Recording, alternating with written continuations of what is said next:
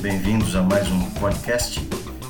Hoje nós vamos tratar de um tema que é muito comum ser ouvido na mídia, mas às vezes a gente pensa que esse tema está muito longe da gente.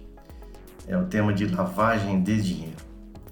Só para contextualizar, lavagem de dinheiro ela é regulada no Brasil, é a lei que combate a lavagem de dinheiro, melhor dizendo, ela é de 1998. Isso começou fruto de um acordo que o Brasil fez né, como signatário de um acordo né, em uma convenção da ONU na cidade de Viena, na Áustria, em 1988. Né, e dez anos depois, que era o prazo dado para que todos aqueles que tiveram né, a intenção de aderir a esse combate mundial de lavagem de dinheiro é, foi de 10 anos. Por isso que o Brasil demorou tanto, né, uns 45 do segundo tempo, para editar uma lei de combate à lavagem de dinheiro. Essa lei ela foi é, alterada né, em 2012, né, a Lei 12.683, é, e isso trouxe alguns avanços, né, algumas modificações que impactam é, frontalmente para nós quando se fala em lavagem de dinheiro. Mas antes de falar desses impactos, é bom a gente entender um pouquinho né, do que é lavagem de dinheiro. É muito falado sobre isso, mas às vezes a gente não entende. Muito bem, lavagem de dinheiro é quando você tem né, um recurso né, de origem ilícita, né, o que se chama de dinheiro sujo, e você precisa então tratar de lavar esse dinheiro. Né? Às vezes a gente também, no meio técnico, escuta a expressão de branqueamento de capitais, ou seja, é lavar. Esse, esse processo de lavagem, né, o nome lavagem de dinheiro, tem duas origens. Uma delas é que é, é um processo de lavagem em si, de lavar, como se lava uma roupa para deixá-la limpa, né, então lavar esse dinheiro. E a outra delas, uma corrente mais famosa, vamos dizer assim, é quando é, o famoso né, gangster Al Capone abriu uma rede de lavanderias. E aí essa rede formal, né, dentro de uma aparente legalidade, faturava, né, se pagavam impostos, né, bom dizer que o processo de de dinheiro tem um custo, né, então é, essa rede de lavanderias, a partir do momento que ela fazia o seu faturamento, pagava os seus impostos, esse dinheiro estava então é, regularizado. Né? São as duas correntes para o tema, o nome lavagem de dinheiro. Mas o que se trata então isso? Bom, esse dinheiro sujo, para ser lavado, ele é colocado né, muitas vezes né, em alguma coisa lista, como o sistema financeiro, é, como na abertura de empresas, enfim, atividades com aparente licitude é, para que aquele dinheiro sujo então comece a ter uma cara mais lista. Depois disso, esse dinheiro ele começa a navegar, né? e essa navegação ela pode ser é, através do próprio sistema financeiro nacional, através do próprio sistema financeiro internacional, é, pode se dar através de uma compra de Bitcoin. É, o ponto principal aqui é que, primeiro, precisa ter uma, um distanciamento desse recurso, daquela, daquela origem ilícita que gerou esse recurso. E o segundo objetivo é que se elimine ou se dificulte muito a possibilidade de rastreamento. Então não é uma operação simples, é uma operação que ela passa de banco A para banco B, vai para o exterior, ela começa a navegar por contas de empresas né, chamadas offshores, né, e isso tudo para dificultar o rastreamento. E para finalizar então esse processo, tem o que se chama dentro disso do processo de integração, que é o que? É quando você pega aquele dinheiro é, que vai tendo, entre aspas, uma aparente legalidade e reintegra ele em atividades comerciais lícitas ou com aparente licitude, é, se compram é, imóveis, se compram bens de luxo ou bens de alto valor, obras de arte. E é por isso que está na mira dos lavadores. E aí, é, quando se fala que está na mira dos lavadores, também a gente fala que está na mira dos órgãos de repressão de dinheiro, alguns setores mais visados, como por exemplo, o comércio de joias, de pedras preciosas, de bens de luxo ou bens de alto valor, no comércio de obras de arte, né, o mercado imobiliário. E aí entram também né, alguns outros setores que o público mais comum, que não está ligado a essa, com, essa preocupação, pode achar que é um, uma coisa estranha. Mas entram, por exemplo, organizações religiosas, entidades do terceiro setor, que podem ser sim é, utilizadas por lavadores ou até abertas com as finalidades ilícitas. Bom, você pode estar se perguntando, falando, mas é, Luiz, de tudo isso que está falando, cara, isso está longe de mim, né? Isso não se aplica. Vamos pensar juntos se realmente isso está longe de você. E aí eu volto a explicar por que, que essa alteração de 2012, né, que trouxe alterações à lei de lavar dinheiro, a lei 9.613, trouxe isso para muito perto da gente. Vamos lá. A lei que nós tínhamos era uma lei de segunda geração.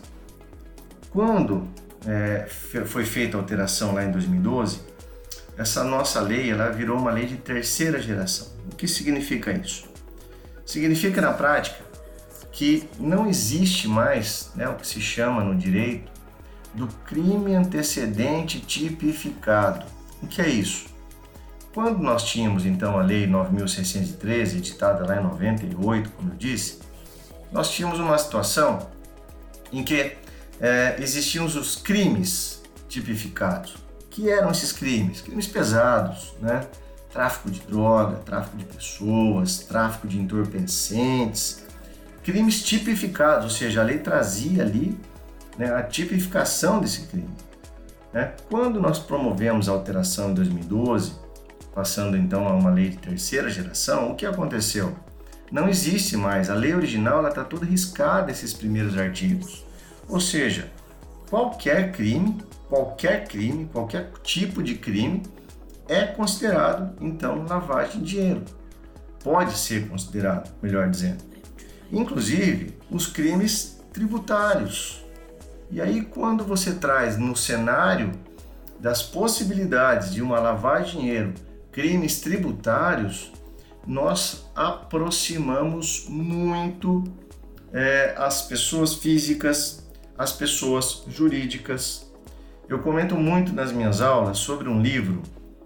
Esse livro ele é editado pelo COAF, é um livro eletrônico disponível inclusive no próprio sítio do COAF, que chama-se Casos e Casos de, de Lavagem de Dinheiro, né? a coletânea de casos brasileiros. E, e, lá nesse livro, ele traz lá no seu capítulo terceiro, né, uma, uma história, né, um contexto de uma pessoa física que saca dinheiro do, de, de banco, né, do sistema financeiro nacional, seja ele uma conta corrente, uma aplicação, e nesse saque, então, ele saca no final do ano, para quê? Para que o saldo dessa aplicação, dessa poupança, dessa conta corrente fique baixo e deposita novamente esse recurso no começo de janeiro. E por que isso? Porque quando ele vai fazer o seu imposto de renda, o saldo está baixo. Né? E, e, esse contribuinte ele tem então né, recursos que são captados fora da legalidade, ou seja, ele sonega isso, e ele não tem recursos suficientes para comprovar esse altos, esses altos valores que ele tem dentro das suas contas bancárias. E aí esse saque que é feito é feito para ocultar o patrimônio.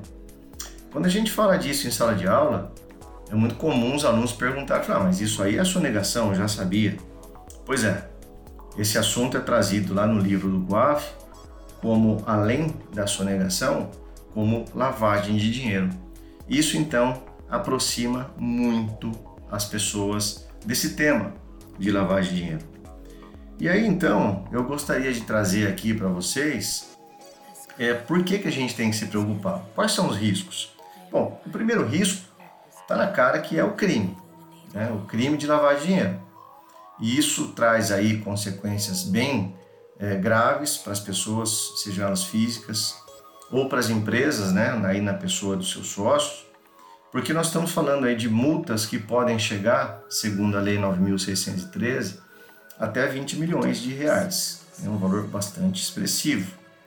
Além disso, né, o crime de lavar dinheiro, ele tem lá uma, uma dosagem que ele pode chegar à prisão de 3 a 10 anos. E como nós vimos que isso está perto da gente, pensando especificamente nas questões de crimes tributários, nós temos que nos preocupar. E quais são então os cuidados que nós temos que tomar? Falando especificamente a empresas, né, o nosso grande público é formado também por profissionais da contabilidade. O primeiro grande passo é aquela velha máxima de conheça o seu cliente. Como assim conheça o seu cliente? É, essa é uma prática muito comum para grandes empresas, né, para empresas de auditoria, né, para bancos, para que antes de aceitar esse pretenso cliente, se conheça o perfil desse cliente, quem é ele e como se faz isso. Bom, inicialmente é coletando aqueles dados básicos iniciais, né, cópias de, de documentos, para iniciar uma vasta pesquisa né, do seu cliente.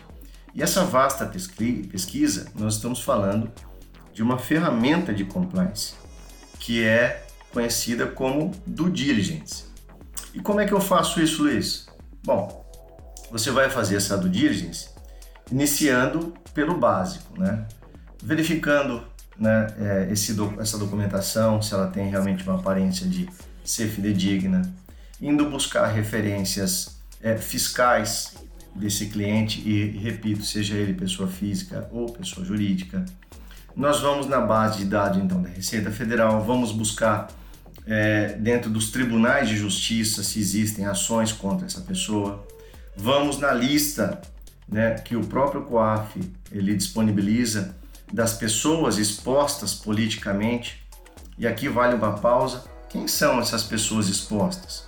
São pessoas que detêm cargos públicos, cargos eletivos, que esse, essa detenção, essa, essa ocupação desse cargo pode em si ensejar, então, que tem acessos mais facilitados, ou seja, é uma pessoa que é exposta politicamente com acessos que podem dar a ela caminhos mais fáceis para lavar dinheiro. Eu vou buscar então cadastros públicos, vou fazer todo esse tipo de pesquisa para me convencer se aquele cliente me traz mais ou menos risco.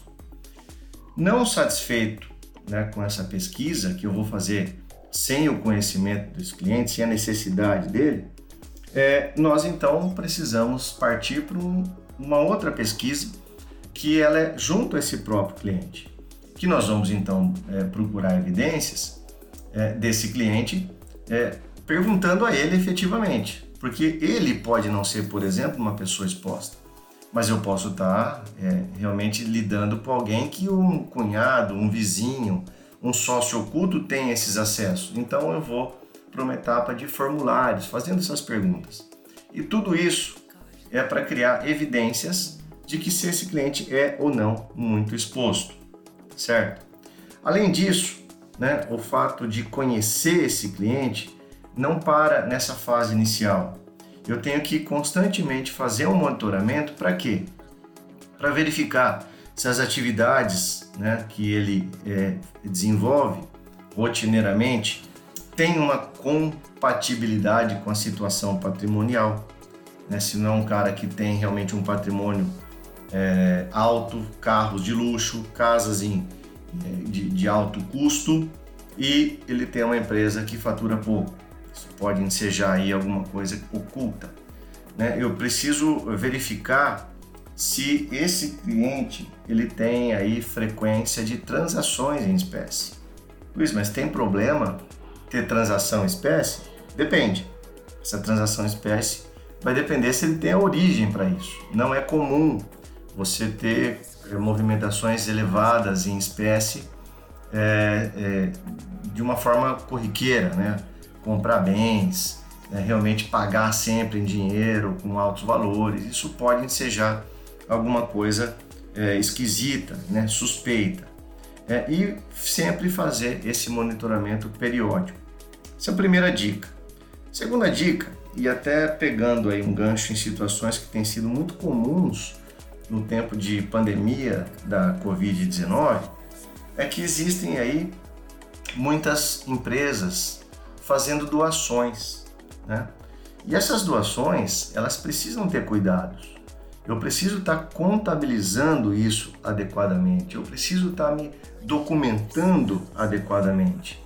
Porque percebam que muitas vezes existe uma flexibilização nesse tempo, né? uma comoção que leva a queimar etapas. Né? Vamos pegar dinheiro, vamos dar para uma ONG, vamos dar para uma instituição que está precisando, tá, mas vamos documentar tudo isso. Porque o fato de eu doar, por exemplo, dinheiro, né, fazer uma transferência para conta de uma instituição que está precisando, ela tem um caráter beneficente importante. Mas e se nesta doação, efetivamente, eu estou ali é, passando um dinheiro para uma entidade que ela usa uma parte do recurso, essa outra parte essa entidade saca e me devolve. Isso é uma operação de lavagem de dinheiro.